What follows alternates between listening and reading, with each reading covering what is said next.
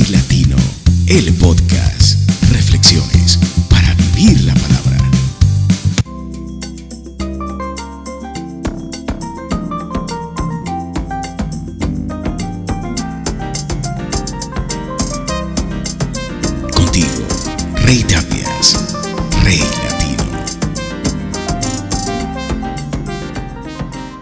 Bienvenidos al podcast, un abrazo muy especial para todos y gracias por hacer parte de este canal, gracias por vernos, gracias por escucharnos, gracias por estar siempre pendiente de cada uno de los mensajes que de parte de Dios tratamos de hacer llegar a todos ustedes a través de estas historias que lo único que buscan es poner en contexto todo aquello que Dios ya tiene dispuesto para nosotros y que a través de su palabra nos ha prometido y que a veces por cosas de la vida, por cosas del destino, por nuestra propia terquedad, perdemos o olvidamos, que es peor.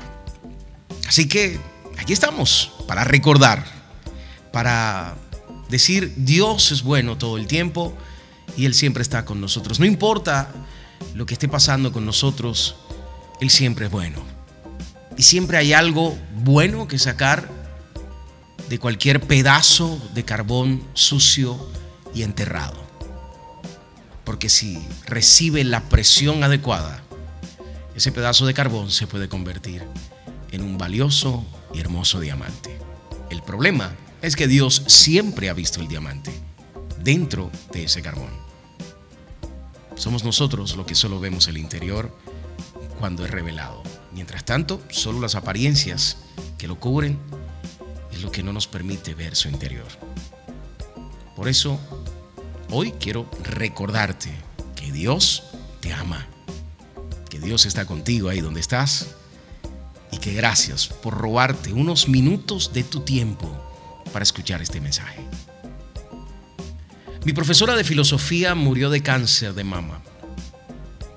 Ella me enseñó el cuento más corto del mundo, como un ejercicio filosófico, para que volara la imaginación y para que aprendiera el truco de ver la perspectiva y posibles soluciones a una situación en la vida. Basándose en eso, nos introdujo al mundo de Sócrates, Platón y cada uno de los pensadores de principios de la era humana. Poco a poco fui conociendo a cada uno de ellos y sus teorías sobre la mente, el tiempo y muchas otras cosas que con el paso de las clases también me acercaron a mi profesora, una gran mujer, afrodescendiente, con un gran corazón, pero el cuento quedó para siempre en mi memoria, al punto que lo usé en mis primeras clases con mis alumnos de la CBN, donde dictaba clases de radio y locución. Es una historia de pocas líneas, que hace que tu mente se encienda. El cuento dice así, y cuando abrí los ojos, el dinosaurio aún estaba ahí. Tiene principio, tiene final y tiene un nudo, al igual que tiene un desarrollo. Es una historia que te permite pensar cualquier cosa. ¿Cómo llegó el dinosaurio? ¿Por qué estaba vivo? ¿Quién es la persona que abrió los ojos? ¿Soy yo o es otra? Eh, tantas cosas que puedes pensar en una sola línea.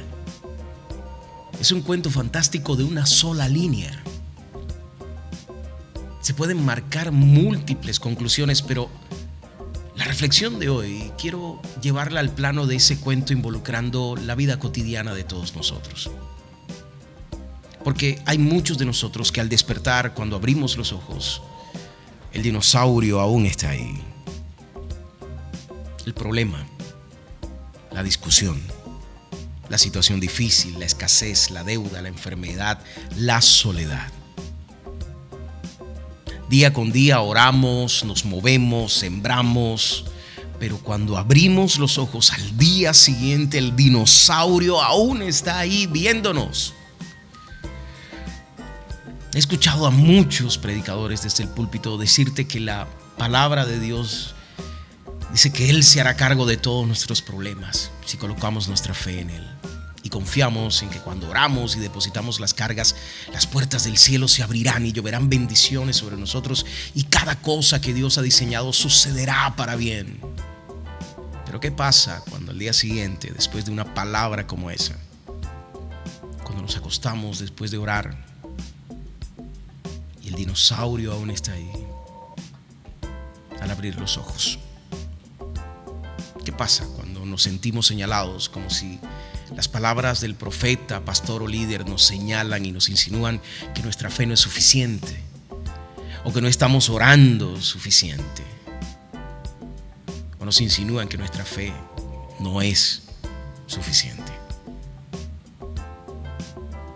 que las palabras que salen de nuestra boca no están siendo las adecuadas, o peor, que estamos fallándole a Dios. Y por eso la situación no cambia, por eso el dinosaurio no se va, por eso no desaparece. ¿Qué pasa con el cristiano que lo está viviendo día con día? Y esa palabra parece que no es para él. ¿Qué pasa en esos días de oscuridad, de soledad? ¿Qué pasa cuando el pozo es ocupado solo por una persona? ¿Qué pasa cuando la palabra dice algo en el púlpito pero no causa efecto a la mañana siguiente y a la siguiente y a la siguiente? Tú que me escuchas, te voy a hacer una invitación. En esos días de oscuridad, ¿sabes ¿Qué me ha servido? ¿Qué me ha funcionado? La memoria. la memoria. Porque cuando estamos en esa oscuridad de ese pozo, lo único que nos puede levantar es recordar a Dios. Porque Él ha sido bueno antes de llegar a ese punto como antes te sacó de peores cuando no lo conocías y te metiste en promiscuidad. Cuando no lo conocías te embriagabas hasta desmayarte. Cuando no lo conocías. Cuando no entendías nada de Dios. Él te libró porque condujiste borracho o borracha y nadie salió herido. Cuando te esforzó a través de pruebas y te llevó a conseguir victorias que creías que eran tuyas. Porque fue una casualidad que esa persona que te ayudó a tener éxito estaba en el lugar correcto y la puerta se abrió. Y toda la gloria te la llevaste tú pero era que no conocías a Dios y no sabías cómo mueve los hilos de tu vida.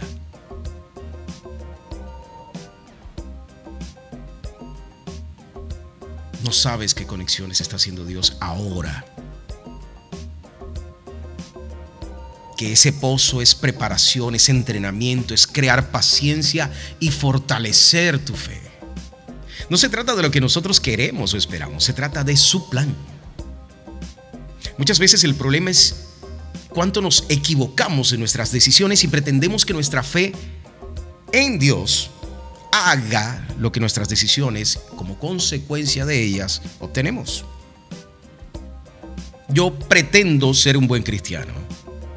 Hago las cosas bien, pero tomo malas decisiones, pero Dios tiene que rescatarme. O sea, dos más dos con Dios no siempre es cuatro, porque yo tengo una fe grande, debe ser ocho. Hay leyes naturales como la gravedad que Dios no rompe.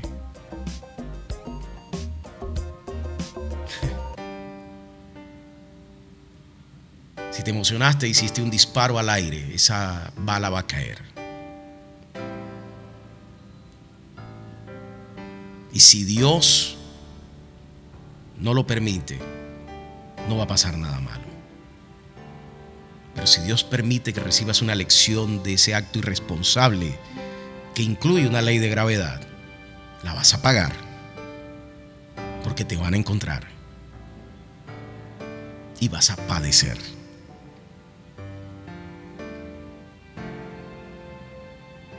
No se trata de dónde estamos hoy.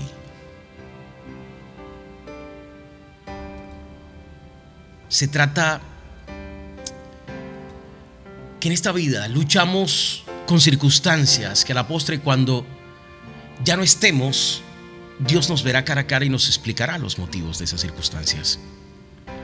Si es que los hay. Al final nos premiará si pasamos esas pruebas o nos va a reprobar.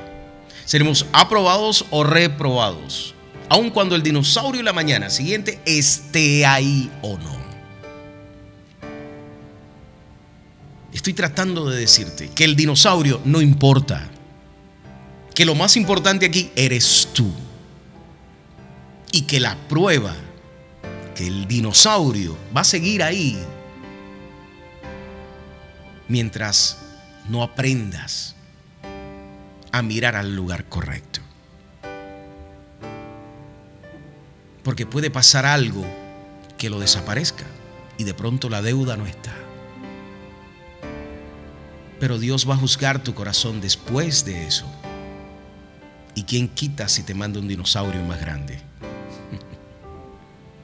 Conozco gente que ha ganado la lotería y por no saber administrar el dinero terminaron peor que antes. Porque su relación con el dinero no era de mayordomía, sino de soberanía. El dinero es soberano sobre la persona, su corazón, sus emociones, su mente, sus decisiones. Soy feliz cuando tengo dinero. Dios quiere personas que sean administradores de los dones y de la vida. Yo soy feliz a pesar de. Porque hay un Dios que me ama y me premiará al final de todo esto. La palabra dice que es un sufrimiento de un tiempo. Pablo lo dice, es un tiempo, es una temporada en la que vamos a sufrir hasta tener eternidad. Pero no quiere decir que el dinosaurio va a estar ahí siempre, pero va a haber ocasiones donde la temporada es larga. O pregúntale a José que un día estaba estrenando túnica y duró años encerrado en pozos y en cárceles hasta tocar el cielo con las manos a través de la gloria de Dios. Y todo este tiempo lo preparó para eso. ¿Qué crees que sentía él metido en ese pozo? ¿Qué crees que sentía él cuando todos salieron de la celda y pensó que el copero se había olvidado de él? Al abrir los ojos al día siguiente, el dinosaurio estaba ahí. Así que ten la esperanza viva. Mantén la llama dentro de ti. La zarza ardiente no iba encendida delante de Moisés. Las palabras de Dios ardían dentro de él y le permitieron cumplir el plan.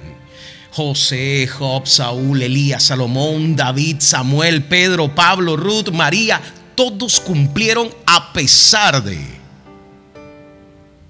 Todos llegaron al final a pesar de. Tú también lo harás. Confía en que Dios te llene de fuerza y vencerás. Aún si al abrir los ojos mañana el dinosaurio aún está ahí. Esta palabra es porque si mañana cuando abres los ojos el problema aún está ahí, Dios es lo primero que tienes que buscar dentro de ti para enfrentar ese nuevo día. Y al día siguiente y al día siguiente hasta que se vaya el dinosaurio. Porque ese es tu trabajo. Dios no cumple deseos como una lámpara mágica, como en un cuento de hadas.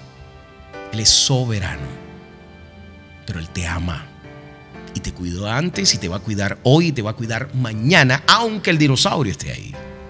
De ti depende que la zarza siga ardiendo dentro de ti. Las palabras no es para que soluciones inmediatamente y al día siguiente todo esté perfecto y vivas entre algodones. No. La palabra es para que te fortalezcas. Duro por fuera, para que las espinas no te lastimen. Y blando por dentro para perdonar y seguir amando a todos como Dios manda. Tú también lo harás. Así que confía en Dios. Confía en que Él te llene de fuerzas y vencerás. Primera de Pedro 1, 6 al 9 dice, en lo cual vosotros os alegráis, aunque ahora, por un poco de tiempo, si es necesario, tengáis que ser afligidos en diversas pruebas, para que sometida a prueba vuestra fe, mucho más preciosa que el oro, el cual, aunque perecedero, se prueba con fuego, sea hallada en alabanza, gloria y honra cuando sea manifestado Jesucristo, a quien amáis sin haberle visto en quien creyendo, aunque ahora no lo veáis, os alegráis con gozo inefable y glorioso, obteniendo el fin de vuestra fe, que es la salvación de vuestras almas. Cierro con esto. Tu lucha no es contra el dinosaurio. Tu lucha no es contra el problema. Tu lucha es contra las cosas que te rodean, que quieren arrebatarte la salvación y que te olvides de Dios. No se trata de cuán cómodo puedes vivir, se trata de cuán olvidado está Dios en un rincón en tu casa. Tan cómodo, ¿no? Pero ya no hay salvación en tu corazón, ya no palpita la llama dentro de ti. Entonces viene la incomodidad que te recuerda que hay un Dios al cual debes alabar al cual necesitas en todo tiempo y al cual debes hablarle en todo tiempo. Así que cuando abras los ojos mañana y recibas la llamada del banco, la llamada de la clínica, o te enfrentes a esa situación difícil que vives día con día, recuerda que eso no es todo. Tu vida no termina ahí. Tu vida es eterna. Dios puso eternidad dentro de ti y estás luchando día a día en fe, con fe, en Él, para obtener ese precioso regalo y reclamar tu vida eterna través de actos de amor y de perdón. No lo olvides. La zarza no iba delante de Moisés, iba dentro de él. Aviva la llama de Dios dentro de ti y su amor te guardará para vencer día con día cualquier circunstancia. Gracias por escuchar el podcast. Dios te bendiga. Rey Latino, el podcast. Reflexiones para vivir la palabra.